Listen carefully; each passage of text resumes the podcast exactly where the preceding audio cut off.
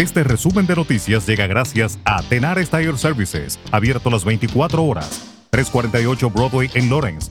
Teléfono 978-327-6802. El Departamento de Justicia de Estados Unidos monitoreaba este martes los lugares de votación en ocho comunidades de Massachusetts como parte de un esfuerzo nacional más amplio para garantizar que nadie intimidara a los votantes o se entrometiera en las elecciones de mitad de periodo, informó la policía. Massachusetts es uno de los 24 estados y 64 jurisdicciones bajo la supervisión de la División de Derechos Civiles del departamento, tanto en las elecciones generales como en la votación anticipada, según un anuncio.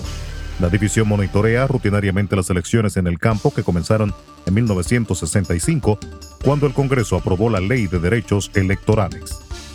En otra información, un hombre de Lawrence fue sentenciado en un tribunal federal de Boston por su papel en una conspiración de tráfico de fentanilo con sede en esta ciudad. Elvin Mendoza, de 25 años, fue sentenciado por la jueza del Tribunal de Distrito de Estados Unidos, Patty Bizaris, a 37 meses de prisión y 3 años de libertad supervisada.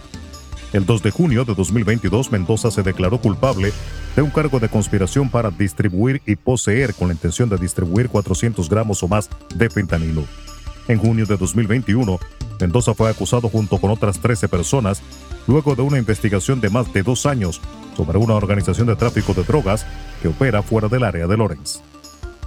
Los estadounidenses votaron sin mayores contratiempos este martes en las elecciones intermedias que recibieron un intenso escrutinio.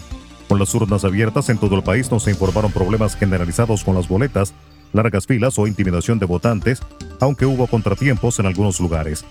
Por ejemplo, los tabuladores de votos funcionaron mal en un condado de Nueva Jersey y uno en Arizona, aunque los funcionarios aseguraron a los votantes que se contarían sus votos. Algunos sitios de votación en Pensilvania se retrasaron en la apertura porque los trabajadores llegaron tarde y otros se apresuraron a reponer las boletas de papel que se estaban agotando.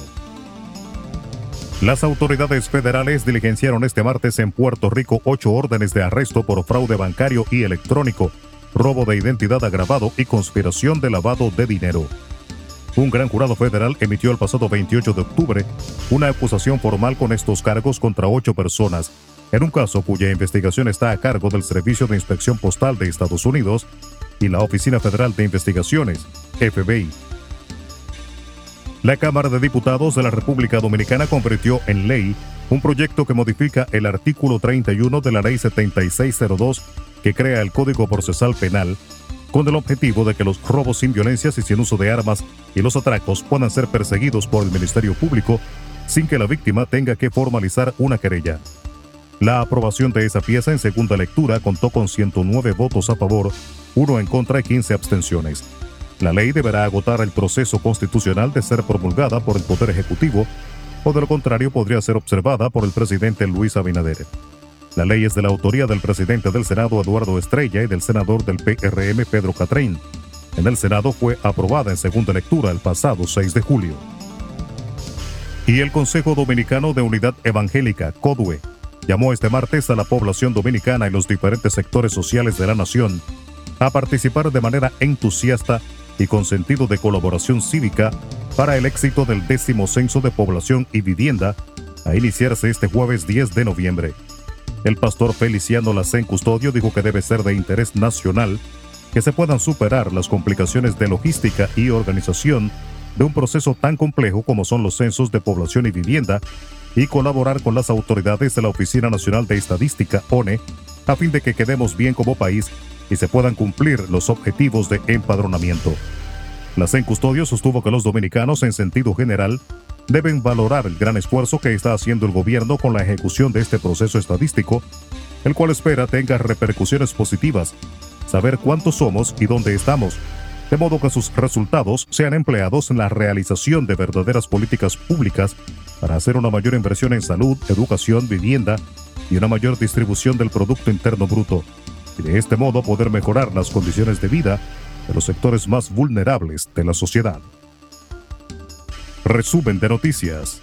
La verdad en acción. Jorge Auden. Conduzca seguro confiando el cuidado de sus ruedas a Tenares Tire Services, abierto las 24 horas, los 7 días de la semana. 348 Broadway en Lawrence. Al comprar gomas nuevas, recibe reparación de por vida, además de otros servicios también de por vida. Tenares Tire Services también ofrece alineación y balanceo y autodetailing. Las mejores gomas nuevas y usadas en Tenares Tire Services, con el trato afable de Brian de Peña y su equipo.